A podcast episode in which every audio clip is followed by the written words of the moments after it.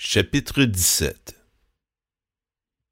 Message sur Damas Damas sera supprimée. Elle ne sera plus une ville. Elle ne sera qu'un tas de ruines. Les villes qui dépendent d'Aroer seront abandonnées, livrées aux troupeaux. Ils y coucheront, sans plus personne pour les effrayer. Il est réglé, le sort de la forteresse d'Éphraïm, du royaume de Damas et du reste de la Syrie il est identique à celui de la gloire des Israélites, déclare l'Éternel, le Maître de l'univers. Ce jour-là, la gloire de Jacob diminuera, et son embonpoint fondra. Ce sera comme lorsque le moissonneur récolte les gerbes de blé, en attrapant les épis avec sa main, comme lorsqu'on ramasse les épis oubliés dans la vallée des Réphaïm. Il en restera quelques grappillons, comme quand on secoue l'olivier. Deux trois olives tout en haut, quatre, cinq dans les branches porteuses de fruits, déclare l'Éternel, le Dieu d'Israël. Ce jour-là, l'homme portera ses regards sur son Créateur. Ses yeux se tourneront vers le Saint d'Israël.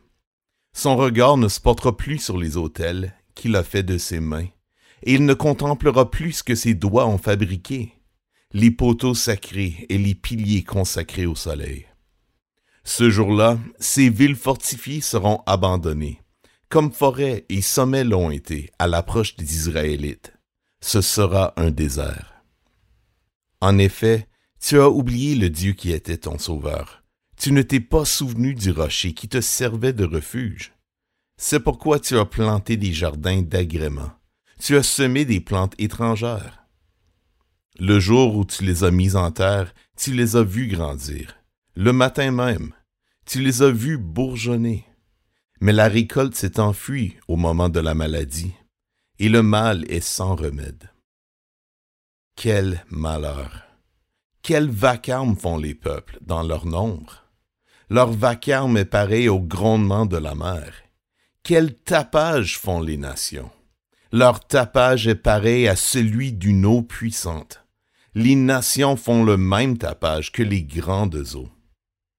Cependant, il les menace et elles s'enfuient très loin, chassées comme la paille des montagnes par le souffle du vent, comme un tourbillon de poussière devant une tempête.